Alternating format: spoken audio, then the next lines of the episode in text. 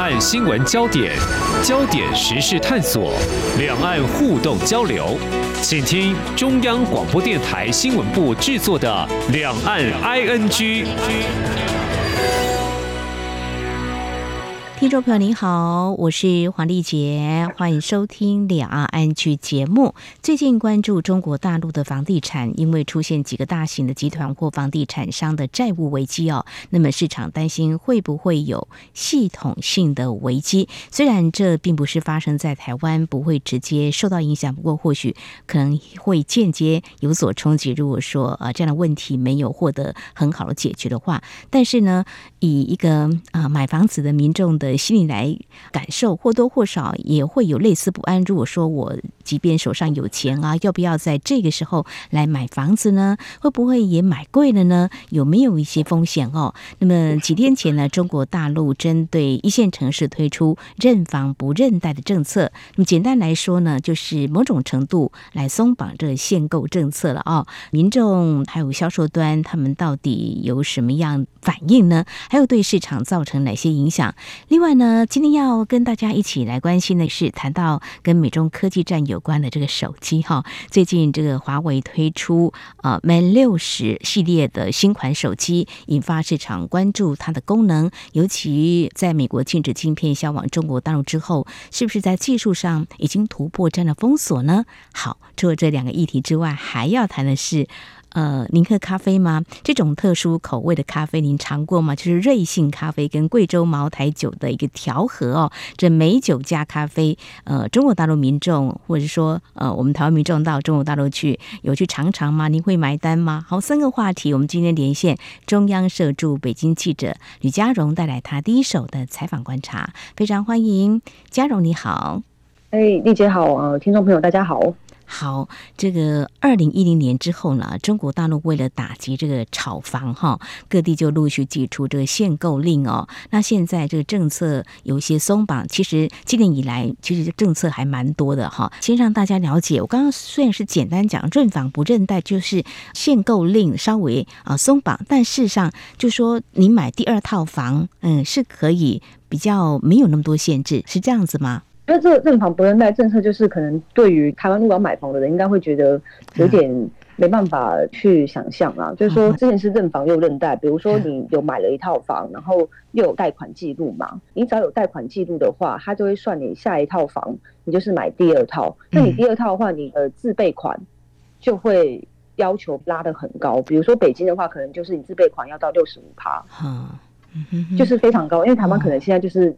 两成或是一成都有在卖房啊，所以就是你第二次买房的话，你的购房成本一开始会拉得很高，然后包含自备款高，然后也包含你之后的贷款利率也会比第一套房还要高。哦，那认房不认贷，它这个政策出来的话，就是说，首先呢，你呢自己本人还有你的配偶跟你的未成年子女，就是名下都要没有房子的状况，就比就是意思就是说，你认房不认贷。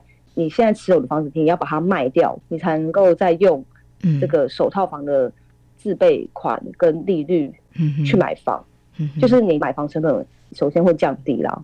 所以这个政策推出来那时候，我们在看的时候就是说，呃，还是觉得有点奇怪，因为很多台湾人买房的话，不是就是除了买给自己，那可能会登记在配偶名下嘛，是对，或者是你自己的小孩子名下嘛。可是，在大陆的话，如果你已经本人有房，你如果是写给配偶的话，那也算是第二套哦。你就是用第二套利率跟自备款的金额买，哦、相对严格，相对严格。然后就是你买房的成本一开始就会很高啦。嗯，对。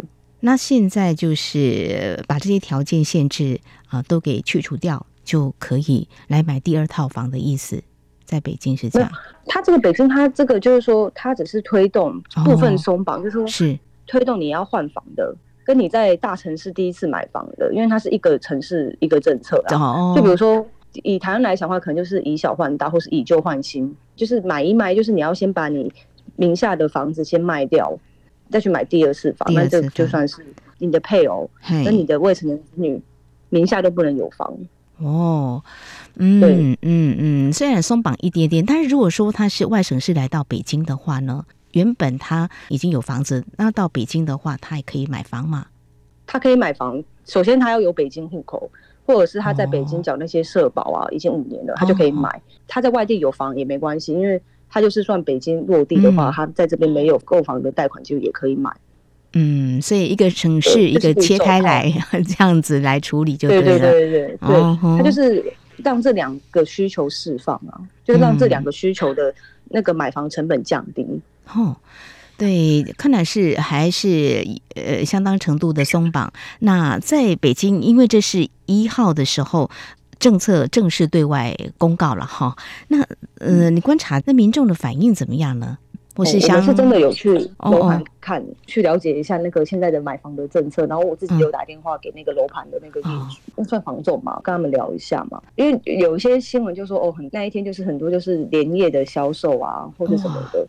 我觉得当然，这一定是有一部分的需求是一定有的啦。嗯哼，但是我觉得它还是是部分，只是因为大陆这个地方很大，对，你要把这部分的需求给释放出来，其实它的确是呃需求是蛮大的。可是我觉得，如果这一部分的需求结束之后，房地产又会回到基本盘啊。我们自己去看房的时候，的确也是蛮多民众去看的。那个房仲卖房的也会催促说，呃。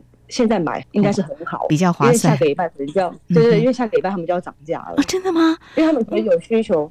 那可能他们就想要趁机的，就是涨一波嘛，因为现在房地市场其实是很低迷，很低迷哈。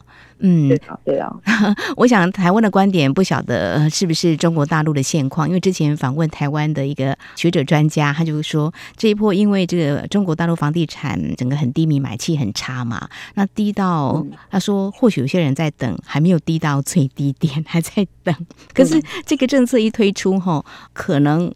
又有一波涨幅哦，嗯，那真的是这个房地产的政策，连官方好像也显得很为难，因为市场蛮多没有办法去掌控。不过就说还是有这个需求了哈，所以这样还是要一段时间来观察吧。就是说房价反而是被堆高，也有这样的可能，对不对？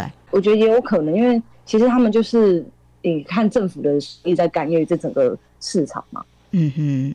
那它的价格就会受到波动啊。然后我是有听到一个房东跟我讲说，因为这个政策出来嘛，其实市场应该是都有消息的，所以有些楼盘当天他们就是卖房，有些卖放凌晨四点，有这种状况。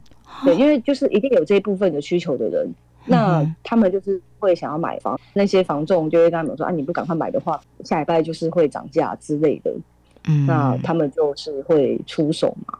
那我自己有听到一个房仲，他的说法还蛮值得，就是再去思考的啦。嗯，怎么说？因为他是在那个北京市朝阳公园旁边的一个楼盘，嗯哼，然后他是跟我讲说，他们的楼盘啊，就是一定是因为他是一个大的建商哦，他们是说，比如说现在在堆的那些，比如说是比较远的房山啊，或者是通州啊，嗯哼，那些地方的话，他就是跟我讲说，那些地方可能楼盘都还没有建好，那会不会就是会出现保交楼的问题？哦就是呃，你付了钱，可是之后房子却没有盖好，因为资金那会变成烂尾楼吗？就类似对对对，也有发生这这种问题。对啊，然后现在就算你要做买一卖一，因为我看到三年生活周刊他没有写个报道是讲说，你要买一卖一，其实现在在这边其实也越来越难。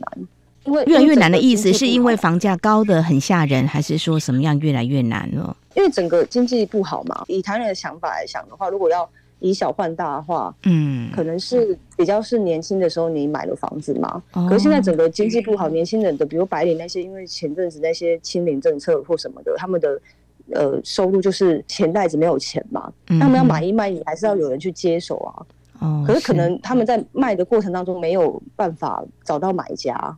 嗯嗯嗯，然后再加上很多，比如说在就北京西边那边是买那种比较学区房，就西边那边的房都比较老旧了。嗯哼哼，啊，现在就少子化，就它是整个是是一体的一个问题啦，就是经济不好，你要怎么把你原本的房子卖给别人，这也是个问题。对对啊，还有一些风险，所以关键就是大家要有钱哈，特别是如果说、啊、呃年轻人他现在才刚毕业就业没几年，怎么可能会有那么一大笔钱来买这些房子？就房价还是挺贵的，就对的，就是对对，嗯，那又有很多的这个限制哈，所以这个房地产的问题看来是有蛮多因素交杂在一起的。那怎么样去做最好的处理呢？这也是。呃在台湾很多的学者专家也在观察，连外媒也都是哈。那非常谢谢嘉荣在北京呢带给我们你第一手的观察，就呃中国大陆在一号的时候推出认访不认贷这样的一个政策，呃适度的松绑，呃满足一些民众的需求，但是还是有一些深层结构的问题，到底应该怎么样的解决呢？呃，我想在之后的节目当中也会有机会再跟听众朋友一起好好来啊观。观察这样子的问题。好，稍后呢，节目我们要来谈另外一个，就是嗯，在美中科技战之下，华为推出它的最新的手机，那引起外界的关注，特别是技术上是不是有所突破呢？还有市场的销售反应到底如何？请嘉荣稍后来告诉我们。今天的新闻就是明天的历史，探索两岸间的焦点时事，尽在《两岸 ING》节目。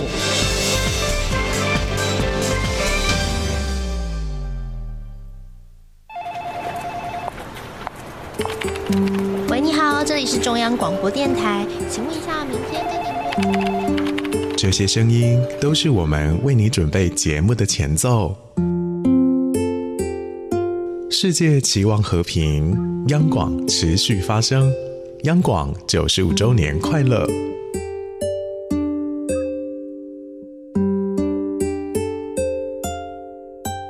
这里是中央广播电台，听众朋友继续收听的节目《两岸居》。我们节目持续连线人在北京的中央社驻北京记者吕佳蓉。我们接下来要谈的是华为最新推出的手机 Mate 60的系列哦。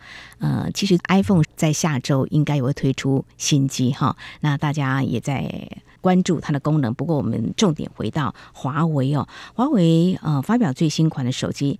Mate 60还有 Pro 这些系列哈，我刚刚有说了，就说哎，这些功能就被大家呃所关注，因为如果大家关心美中科技战的话，会知道在川普总统任内呢，他就对华为呢采取这个晶片的禁令，等于是封杀了华为的手机。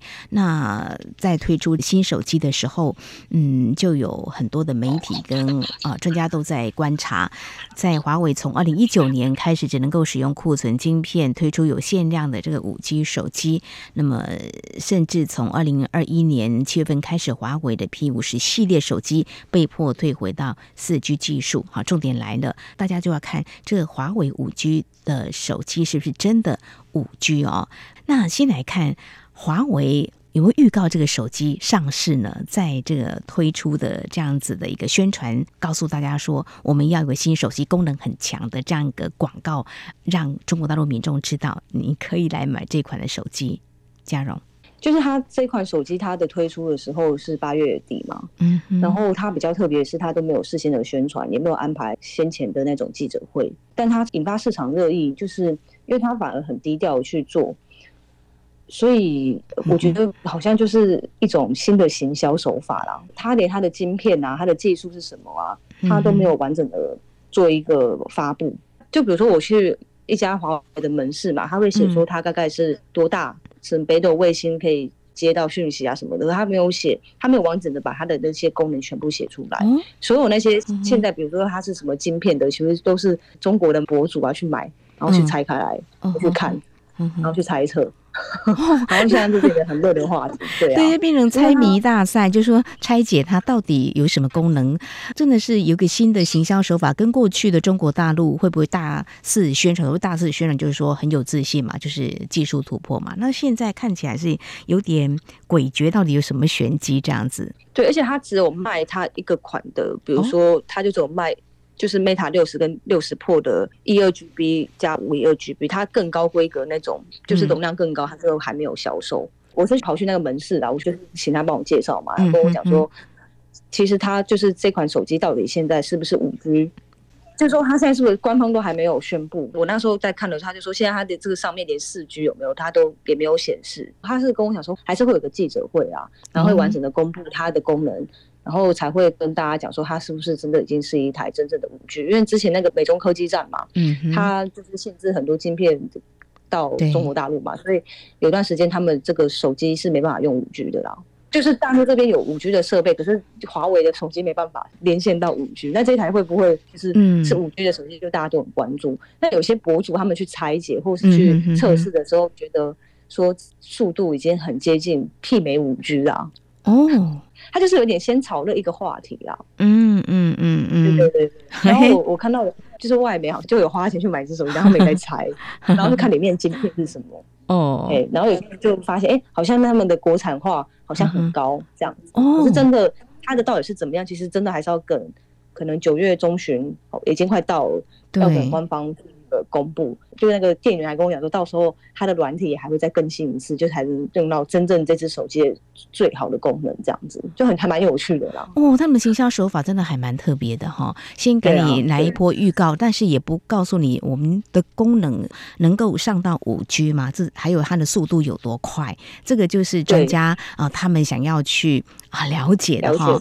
对，因为从二零一九年到现在嘛，那如果说在技术上，中国大陆真的。有突破的话，那美国要跟他拉开距离的话，可能这个他们赶上的速度又拉近了许多。所以外界为什么这么好奇？可能在近期会有一个记者会嘛？哈，目前您所掌握到的消息是这个样子。其实我我自己也觉得应该还是会有一个呃记者会，因为他如果是已经炒成这样，就是那么受瞩目的这手机，那我觉得他也是会有一个记者会来去公布啦。嗯、因为你看这次他发布的时间，有那个中国网友他们就说。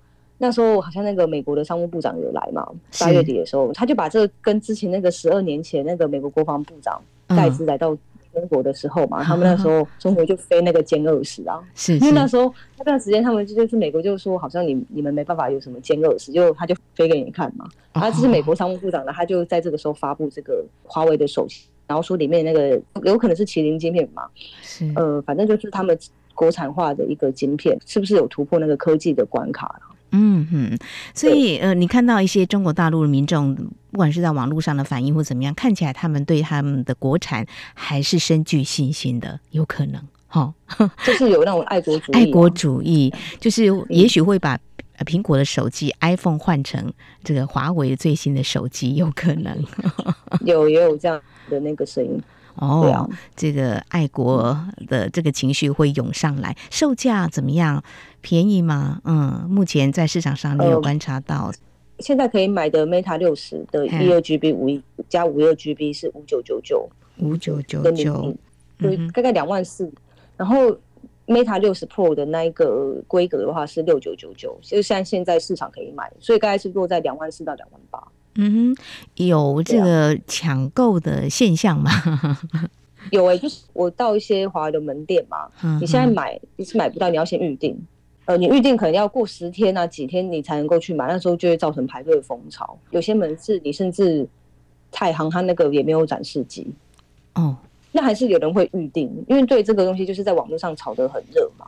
对啊，然后现在专家他们。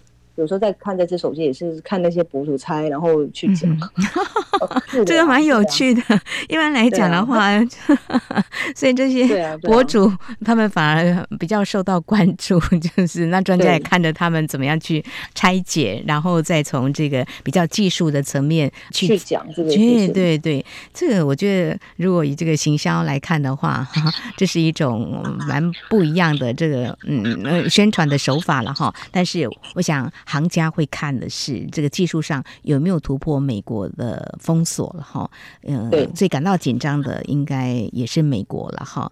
那目前的相关反应，我想我们还可以持续再观察。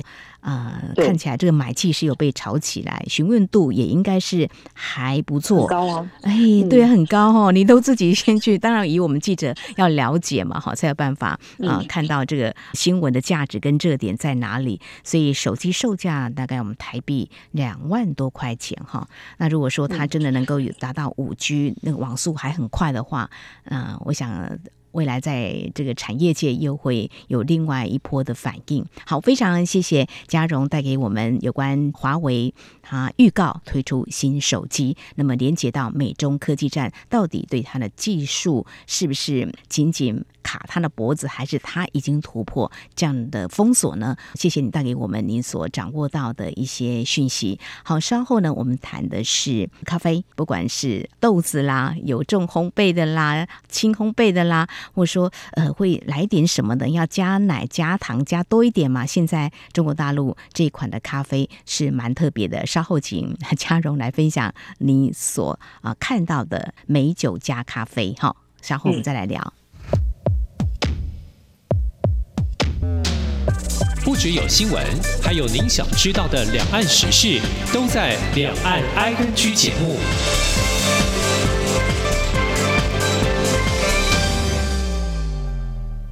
最优质的音频，最有 feel 的声音，漫步在云端的空气里，与你靠近。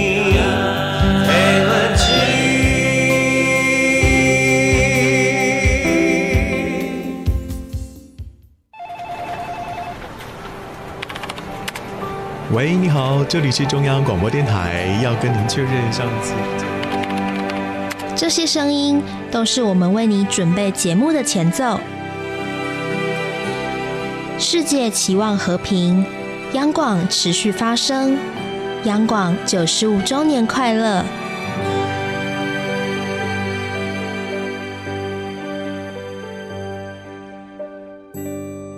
这里是中央广播电台，听众朋友继续收听的节目《两岸 ING》。我们节目继续连线的也是人在北京的中央社驻北京记者吕佳蓉。佳蓉，现在我们要来谈咖啡哈。嗯，在台湾喝咖啡的人蛮多，中国大陆好像也是嘛。哈，来杯咖啡会比较有精神，那种上班的情绪又比较好。那么有中国版的星巴克之称的瑞幸咖啡，其实在二零二零年节目当中，我曾经探讨过，因为它的财务造假。啊，这样个做假账的事件之后，其实它并没有从市场消失。最近呢，还蛮火红的一个话题是它推出应该是蛮特殊的咖啡口味。不过我还没有喝过啦，因为只是看一些相关媒体的一些报道哦，真的是可能挑战味蕾。想想看哦，呃，这个口味融合了贵州茅台酒，是中国非常有名的这个白酒哈、哦。那再加上这瑞幸咖啡，喝起来的味道到底怎么样？我先。问佳蓉，你喝了吗？你们品尝到？嗯，嗯，它真的很红，就是我真的也买不到哦，就是对我真的也买不到哦。到人市去买，或是在网路可以订嘛？也没有办法预定。就是我是下午去，就傻傻天真以为可以喝杯就是咖啡的下午茶吧。哼哼哼。但是就是那个店员跟我讲说卖完了，而且是在呃上午九点的时候就卖光了，早上九点。哦然后我隔一天我想要就是呃用外送平台点嘛，嗯，早上也是就八九点都没了这样子，哇，附近的，对，我想买都买不到，哇，真的热卖，那热卖的话价钱不会太贵吧？不会不会，它它一杯就十九块人民币，大概台币八十元。嗯，大概跟台湾差不多哈、哦。如果你喝一杯呃 Starbucks 咖啡，比较最低的了哈，大概也是差不多这个价，或者是超商哦，就是简单的咖啡，也大概就是这样子。有没有人分享这个味道是怎么样哈？哎，我可以想象，应该会加糖，会有点甜甜的感觉吧？酒啊，也是会有，嗯。所以它那个酱香拿铁，它就是加那跟那个茅台一起联手的嘛，它就是在那个厚奶里面，就是加贵州茅台的一一些调配嘛。那、嗯、有人跟我讲说，他觉得喝起来很甜呐、啊，很甜哦，很甜。那酒味会不会被压下去？讲到这里，我打个岔，我很久以前去。嗯、呃，一个酒吧，然后因为不太会喝酒，那朋友就说：“嗯、那你就点一种酒，你一定可以喝得下去。”我说：“什么酒？巧克力酒。”我说：“ 有这种酒吗？”嗯、后来我真喝了，就是甜，然后这个酒的味道几乎被压下去。嗯、我不知道这个瑞幸咖啡这个酱香咖啡到底怎么可能会这个样，所以有人喝过的反应就是：嗯，呃，有喝到酒，而且很，很甜这样子，嗯，很甜。然后有一些味道，他们有些人觉得很奇怪。有些人觉得可以接受，我喝过之后我再跟你讲。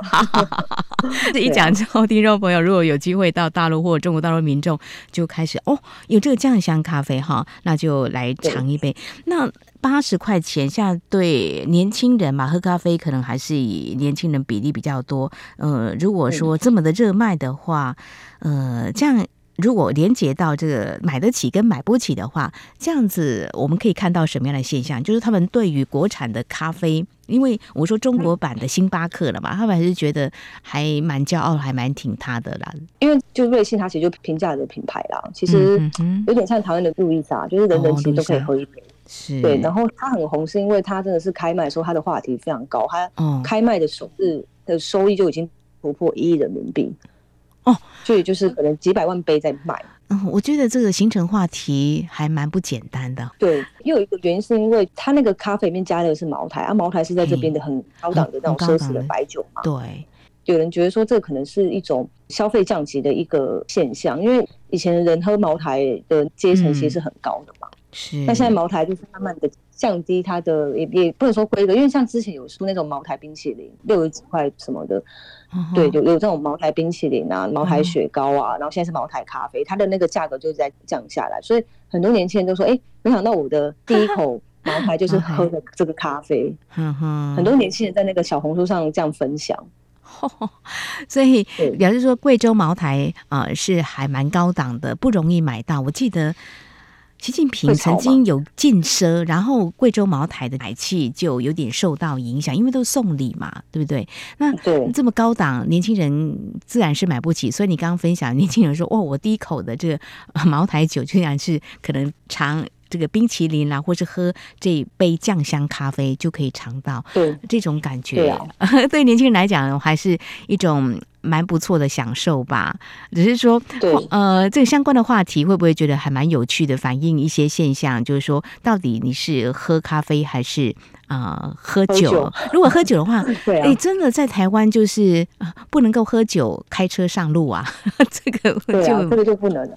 台湾就不行，对啊，好，这个我觉得对于他们这个炒热话题啊，我感到好奇跟兴趣哈。嗯，这个行销手法，你看刚才谈的是这个华为的最新型的手机，还有这个瑞幸咖啡、酱香咖啡，他们都可以在正式开卖之前就引起这个话题，这个广告效益哈。很强哈，这个哎，所以我们在台湾相关的这个呃行销 这个部分，我们可以见识到中国大陆还蛮会炒话题。不过可能人多嘛，这个就用网络的这个推波效应应该也蛮强的哈。这个、嗯、已经形成话题，大家都想说，那我也要来买一杯来尝尝看看这个酱香咖啡到底是什么样的味道，八十块钱一杯到底值不值得哈？这已经形成一种很好的行销手法，会不会饥饿？行销或什么的不清楚，只有啊店家最清楚。因为瑞幸咖啡毕竟是中国版的星巴克嘛，哈，这个店家家数很多嘛，哈，在北京应该有蛮多这个销售店面，是不是？非常多，像我我家附近就有可能三四家有嘛。哦，可是你竟然还买不到，所以我觉得也是很想试试看。OK，好，这个现象呢，呃，在台湾，呃，以前曾经有类似呃这个甜甜圈那家。Miss Donna 刚进到台湾来的时候，就是有那个排队的效应的效果哈。好，我们就也持续来观察了贵州茅台的一个降价的这种手法，它跟一些呃产品来做一些联名啊融合，这样的味道也是一个蛮新颖的奇特的手法，分享给大家。谢谢嘉荣。好，我们今天谈这个房屋、还有手机跟咖啡这样的销售市场反应，或多或少呢可以看出中国大陆面临内部的政策啊、还有美中科技战的一些挑战跟。影响，还有消费缩手对平价商品的一个青睐，非常感谢中央社驻北京记者吕佳荣带来你第一手的采访观察，非常谢谢佳荣，谢谢哦。嗯，好，谢谢。好，以上就是今天两岸 ING 节目，非常感谢听众朋友您的收听。节目尾声提醒您，收听节目除了可以透过央广官网，有更多平台，包括 Podcast 播客平台，还有在 Sound On Spotify 都可以。非常欢迎听众朋友持续锁定，也来下载我们的节目。当然，如果听众朋友对节目有任何宝贵意见的话，也都非常欢迎听众朋友随时跟我们互动交流。您可以来信，传统信件写到台湾台北市北安路五十五号，写给两岸 ING 节目收就可以了。另外，也可以寄到 ING at RTI 点 ORG 点 TW。同时，也非常欢迎听众朋友加入两岸 IG 节目的粉丝团。你在脸书的搜寻栏位上打上“两岸 IG 来搜寻就可以了。华丽姐祝福您，我们下次同一时间空中再会。